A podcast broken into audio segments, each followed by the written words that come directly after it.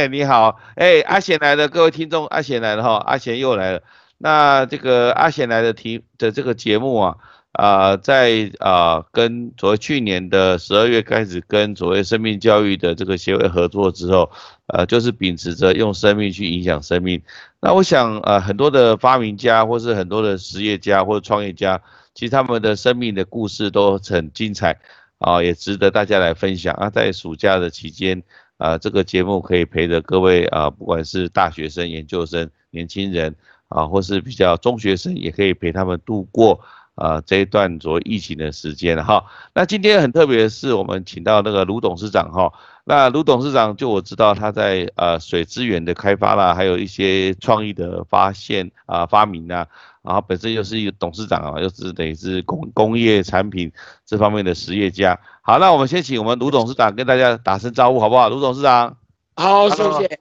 哎，各位上朋友，大家好。呃，各位同学，大家好啊。呃，谢谢林博士的这个推荐啊。是。来，我们来分享这个现在我们要发明的东西，当然都是有有渊源，也有一典故的。所谓典故，就是说我们在学校的时候是多学习，多去认识，多去尝试，多去做试验，包括我在内也是这个领域里面。当然，我们在发明都有一个瓶颈，啊，就是还好现在的学校都有很多教授，有很多呃务实的事。就是呃，业界来配合教学这方面的发明，是所谓的那个像育成中心的业师一样，就是能够从业界里面找到一些教练啊啊，来辅导这些年轻人创业啊。卢董事长的意思是这样吗？哎，对，大部分我们在讲说，以学术界跟社会业界的那个务实派跟理论派，就是学校的理论跟。业界的实物要相并联，才有办法突破。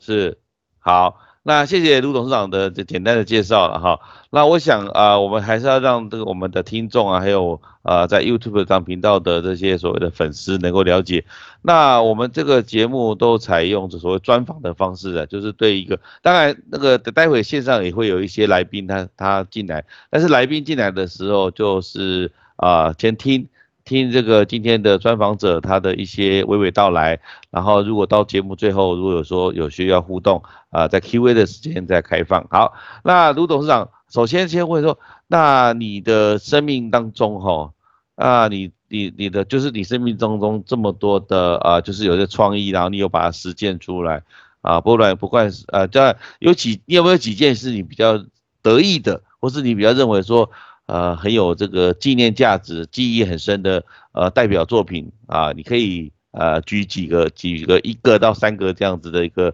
呃创意的一个产产品来跟大家分享吗？好好，谢谢。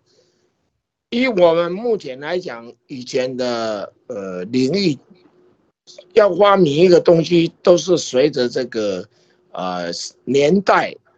还有一个就是我们的这个。呃，学术这方面的领域在发明东西，但以目前为止，我是认为比较得意的就是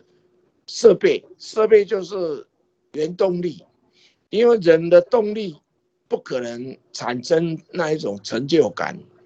就是要靠设备。那设备的渊源还是从人的智慧里面拿出来的，那这个智慧呢？从学校的老师、教授，还有业界在外面的展览馆，或是参展的产品、发明的产品里面，就可以去找得到。这是我认为是分享最得意的，就是台湾的这个环境有很多这个机会，就可以去找到灵感。那我也是这样去找到灵感，当初找到灵感也是比较得意，就是从啊食品食品的这个呃干燥啊，还有这个冻干这方面，然后一个年代过了，就是产生啊这个鞋子，因为人的鞋子就是在这个年代里面就是要靠鞋子，本来的鞋子很简单，但是提升了要靠设备来提升，所以做设备的人他永远就不会饿死，他永远就是有基础有工作做，那然后这个转换过到这个年代就是绿能。这个绿能就是我们全世界的人都缺乏了，可是有绿能，没有食物，没有这个环境的保护，这个是一个很大的隐忧。所以，我们每一个年代都有它的瓶颈，需要我们大家来共同来突破。当你突破发明出来的东西，就是你的成就感最得意的地方。所以，我就秉着说，有机会在这个。年代有学校有业界一起来共同学，智慧就在那里。这个年代去找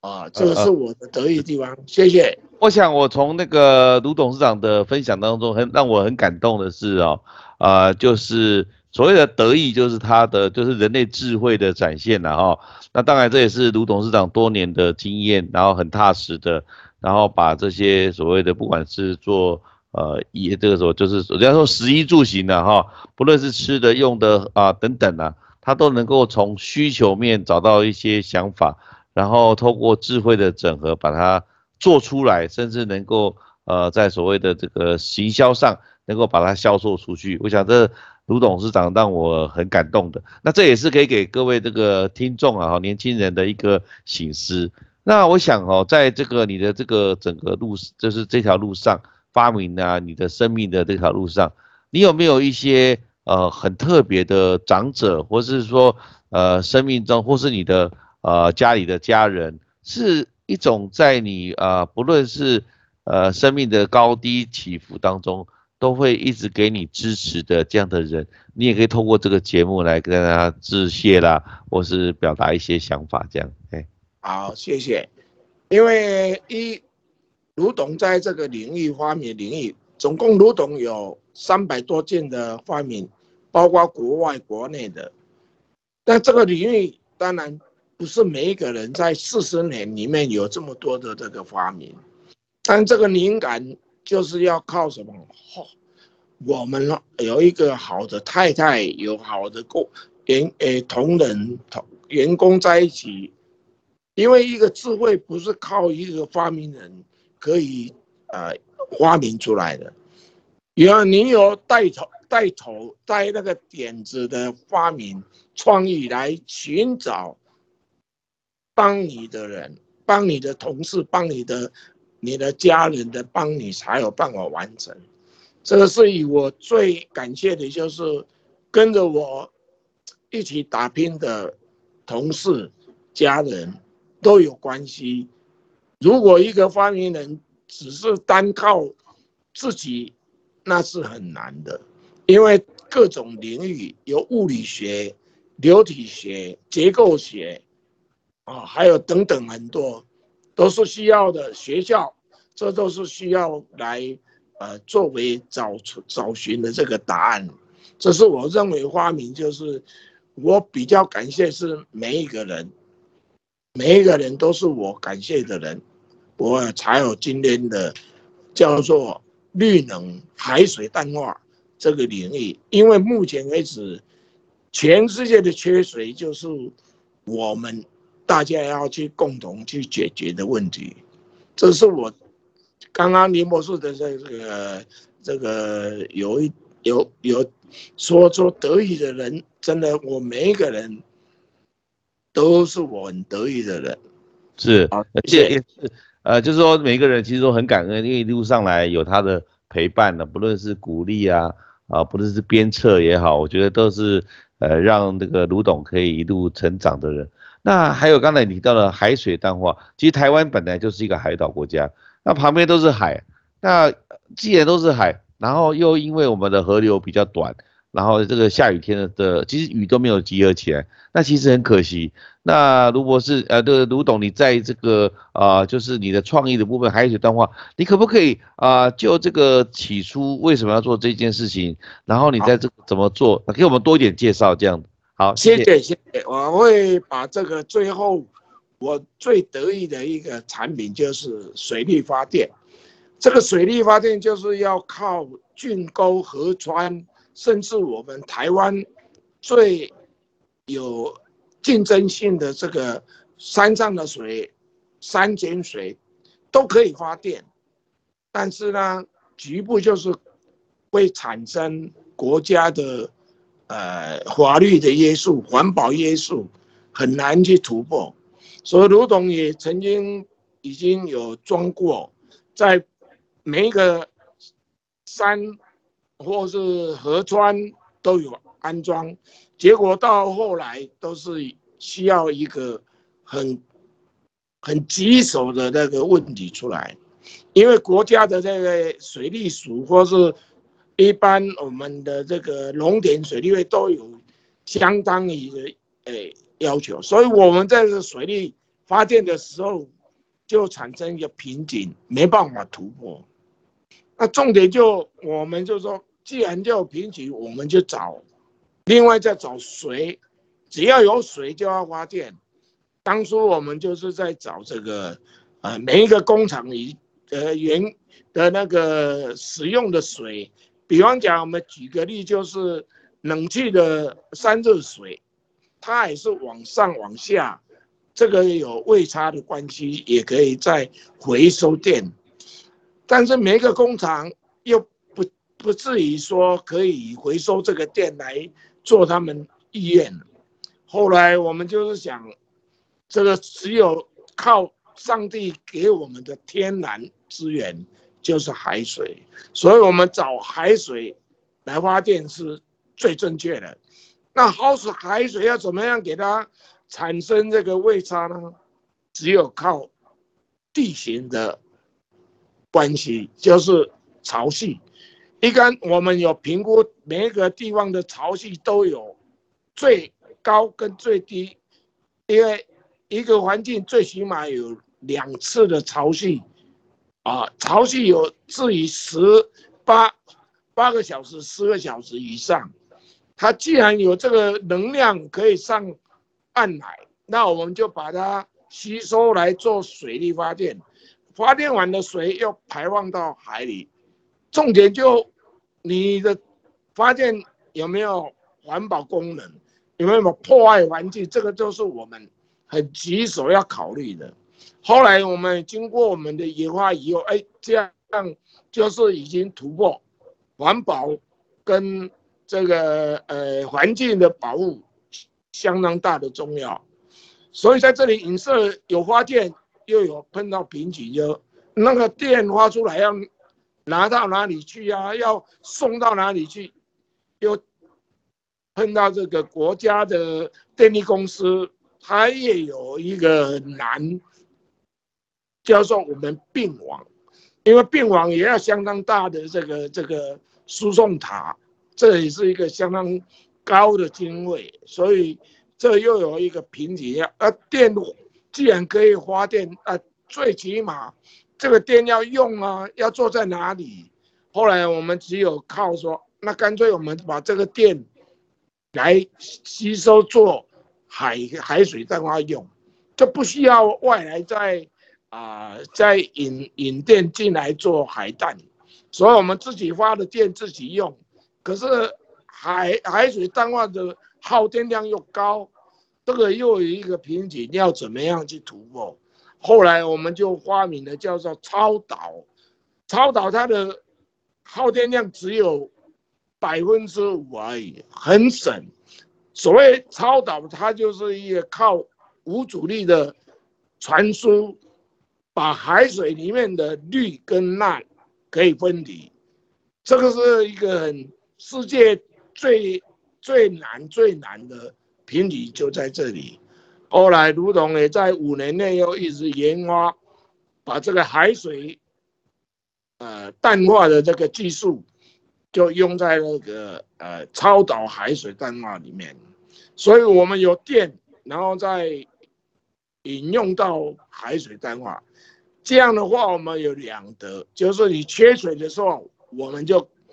赶快从海里淡化出来做我们岸上的使用。后来在这里逻辑在使用的时候才发现，既然我们地球水平面要增高。大家都没有把海水拿到岸上去，海平面还是继续在升了。因为南北极的冰已经融化那么多，继续在融化的话，海平面一定会增加。那经科学家讲，科学家这样说，我们现在的岛一部分可能会被海水淹没，这就是从南北极融化的冰产生出来的。那我们就要考虑说，我们来发明一个把海水淡化了以后留在岸、留在岛上，它的海平面每一个国家都来，这样的话它就降低，就是海平面不会再升高，这样的人民财产都会保住，这就是世界观跟我们台湾观有相辅相成的结果，所以发明一个东西都是偶然会。延伸出来的功能是功效，这个就是我希望各位都能在这个发明的领域里面，可以多去学习一些物理这方面的领域，这对我们发明是相当有利的。以上是从发电到海水淡化，这个就是一个技术。是，我也很高兴要分享给各位知道说。海水当然以前都是用 RO 膜，那是高污染，又有环保问题。如同现在发明的那一个耗材都没有了，它完全都是隔离这个耗材，因为耗材这个又贵，都是要从国外。那我们用超导的话，用超导来电极海水，它本身就可以分离的这个氯化钠。这一点如果想再详细的话，因为在这个，呃，我们在这个视讯里面有很多细节，啊，没有办法再表明。但是重点的还是超导可以分离氯化钠，这是一个很很有创意的一个啊保护地球的一个方法，也是保护人类缺水的方法。那以我们目前测试了以后，我们一天可以一万吨的水，一个地区就可以做一万吨的海水淡化。我们每次淡化经过超导，只有十五分钟就可以产生淡水，这就是我们比较感觉得意的地方就在这里。这个技术是突破世界观，世界上找不到文献。啊这个就是一个最好的啊，献给各位大家分享，谢谢。是，哎，谢谢那个呃卢董哈今天的分享。那最主要是说，那个可能听众听起来也觉得这么有创意，为什么呃就是说以台湾来讲，就是说会有一些法律的限制？我跟各位听众还有粉丝们来说明一下。比如说像水力发电的，在沟渠里面做群回式发电，比如说。像宜兰有安农溪，那安农溪是在日据时代，它是为了南洋水利发电厂的水把它排出来，所以它一年当中其实三百六十五天，大概有水的时间是百分之九十九都是有水，那这些水其实就流掉了。就是从电厂就流流到下面，大概也做一些呃，比如说刚才卢总所提到的水利会啊这些灌溉使用，但其实浪费的这个资源是蛮多。那卢总是有非常有先知灼见，但是因为这个所谓电业法的部分呢，啊，就是比如说他呃，当然电业法规定说我们台湾的这个电呢都是由台电来那个。那我我也在这边节目当中跟各位会来卢总建议，就是说其实呃，透过行政院它的沙盒计划。其实是可以做一些建议，因为之前呃也不瞒卢总说，我也是有建议这个电影法的修正，但是虽然不容易了哈，这个不容易，这其实是一件很难的事，但是总是要有人做好。这第一个，那第二个就是那个海水淡化部分，刚才卢总提到这个有没有具体的成效？比如说，呃，卢总在啊，其实在新竹还是哪里的海边啊，有做这样类似的实验，或是在啊西部的这个地方做什么实验？那在做这个实验的具体的部分，可不可以跟大家来啊分享一些呃一些实物上的东西，这样好不好？谢谢。呃，首先第一个问题就是我们台湾的河川，因为的管辖有分啊农田水利会，还有水利局。水利署还有经济部单位很多，管理管理不不同的一个单位，包括核酸局，这个都是一个管理。我们要装在水郡、水沟都可以，我们的设计可以科制化都没有问题。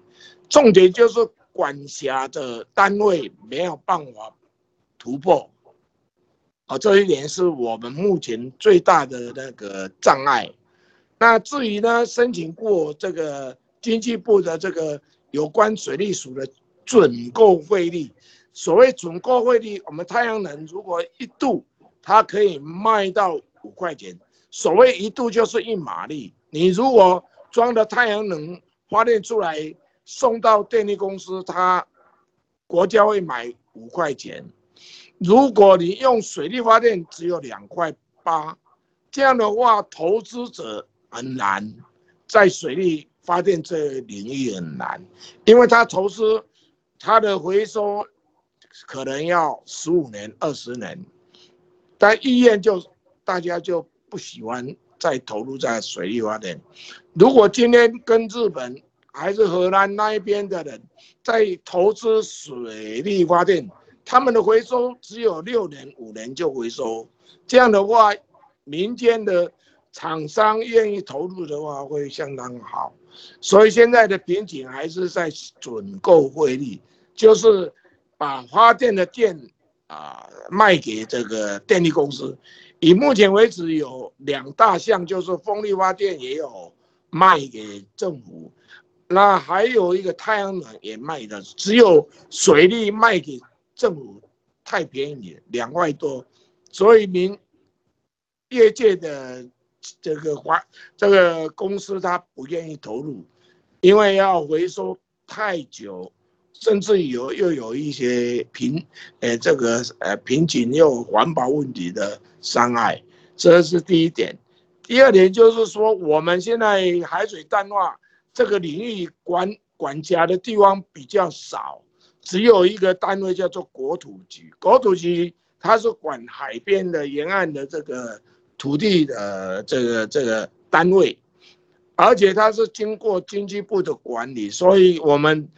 如果在海淡的话，就可以很容易取得啊场地来做这个啊呃装机回收，这个利润就有一个稳定性，不至于有环保的这个问题。那以我们公司目前为止，海淡在新竹的蓝鸟渔港。旁边有一个叫做水资源的研发，是属于水利署的一个单位，他希望我们业界国内的厂商进驻去做测试、开发、研发出来，就跟国家来做合作，把这个研发出来，经过国家的认证以后，来分配给每一个。呃，我们的台湾的地区来使用，这就是以目前为止，啊，主点如同就是以开发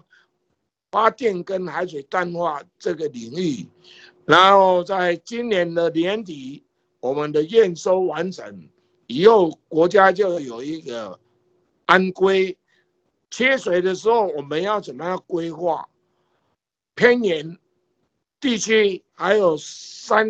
山啊，山坡地还有部落的缺电，也是我们要呃有一个条例来帮这个部落来呃做水利发电的规划跟设计。那至于我们的水水库那么多所发电出来的，很可惜，因为目前为止它发电完，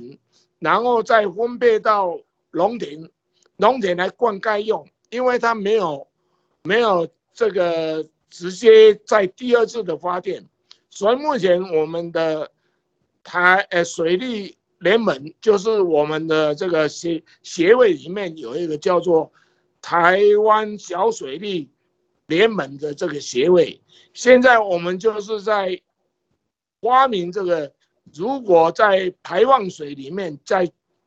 回收这个电，从山上一直排放出来就开始发电，发电完了以后再经过。储电储水的时候再给灌溉用，如果还有水的资源，可以往下一直发电，发电到我们所谓的工业区或是呃这个渔业养殖业来使用。所以沿路从上面可以一直回收电到养殖业到工业区都可以回收很多的这个电。这个能，这个水水力发电的能量是相当重复性，它可以重复，它不像说风力发电只有一次，它就没办法再回收，没有第二次的机会。同样的太阳能也是一样，它也是一次，它没有第二次的，它只有面积，那面积的话，把我们的土地都没有一个呃这个好好的。去做日晒，因为我们的土地没有日晒，我们土里土壤里面的氧化酸化很快，这是没有去评估，所以我们的取得能能源要有环保的概念，以后才能子孙能生活的可以没有那个污染的环境，这是我的想想法来做，提供各位分享。谢谢。好，我我想那个卢董真的是哈，从那个卢董的分享哦，可以看出一个他对于呃呃我们环境呐，对于这块土地的热爱跟那种态度，就是要循环使用。因为其实环境保护里面的好几个 R，不管是四 R，或是有些人说七个 R，或者等一下，它都是一个呃不断循环 recycle 啦，reuse remade 的那种精神。其实我刚刚听的这个卢董的。话语当中，我是很感动，因为他其实对土地的热爱，跟这个对我们台湾啊，就谨谨慎，就是资资源怎么在在利用，我是很感动。那今天其实很感动，有这样的一个机会了哈，来这个访问这个卢董，对他所他的生命以及他在发明上的一些点点滴滴也好，或是一些实际的运作、场地实践等等，那都可以提供给我们年轻人做很多的这个醒思啊，或是建议。那最后，在节目的最后哈，因为节目的时间刚好也有限，那节目的最后的时候，呃，如果可不可以跟我们分享说，你在这么长的一个生命的，不管是创业也好，有没有一些，因为我们常常都听到成功的人生，其实成功应该是会先经历过一些失败啊哈。那不知道卢董在对失败的看法，以及你有没有一些呃曾经失败当中，但是你锲而不舍、很努力，然后来这样的一个心情跟大家分享。好，谢谢。谢谢。谢谢。好，我向各位啊做一个卢董的瓶颈，不是没有瓶颈。为什么？因为我们的发明人，他发明东西有九次被怀疑。第一次教授怀疑，第二个就是学术界的怀疑。你这个做发明出来的东西可以不可以？就等于说我们在讲功，失败是成功之母。我所谓的说九次。包括我们在同业的呃怀疑，你这样做可以吗？那学术界教授说你这样做不合逻辑，常常都有碰到这个被考试的那个领域里面。但是你发明人就是要面对这一些考虑啊考试的这个的的的的挑战，才有办法成功。九次怀疑只有一次得意啊！所谓得意就是你自己。九次的怀疑都是教授啦、同学啦、业界啦这些朋友。当然你不要气馁，那一些人就是在考试。考试的话，你就会得到自己的研发智慧会提升，才有办法解决。既然有人怀疑。你就要去想出一个合情合理的这个答案给考试的人。这是我勉励各位，九次失败一次成功就是你的。所以失败并不气馁，成功才是你的成就感。是，呃，哦，刚才这个最后的这个 ending 哦，又可以听到卢董对生命的，呃，对于啊这种成就感呢，正向，非常正向，而且非常 powerful，非常有力的一个分享哦。我想这是现在的年轻人。啊，不管他什么组了，或者 Z 或者是什么 X 啊、Y 啊、Z 世代等等，他们都应该能够今天呃听完卢董的分享之后，更能够振奋，更能够将创意来实践。啊，最后啊，卢董有没有一呃用几秒钟的时间呃，对于今天的这个访谈做一个总结啊，或是对你这个生命里面你最的有没有一句话，用一句话来做一个结结束这样？谢谢。好，谢谢林博士。今天很高兴啊，有这个机会在这里发表。最起码我们就是我们的国家的人才真的需要在培养，培养的话要有一个方向感。那我是认为方向是要大家分享出来的。但一如同的讲，我是很喜欢把我的发明跟经历提供给各位。记得说，失败就是你成功将到，这是我的勉励啊！不用失败气馁就放弃，放弃是你没有办法生存在这个啊这个这个领域里面的最没有办法突破的。要养成我失败我要站起来，成功在这里。我们马上就可以拿到，这个就是我的勉励，我也是这样站起来的。欢迎各位有空的话，我们可以面对面来做一个更好的这个呃呃呃这个 Q&A 哦，这样的话比较实际的啊实物性的这个回答。谢谢，谢谢，是，谢谢，谢谢，谢谢。呃，这样啊，各位听众哈，阿贤来了。这样的一个节目就是提供呃正向的力量，希望透过阿贤来了啊，让大家能够来了解我们所邀请的呃贵宾，然后他们在生在生命当中有一些点点滴滴。那今天的节目就到这边喽啊，各位再见喽，拜拜拜拜拜拜。对，谢谢林博士，拜拜拜拜拜拜。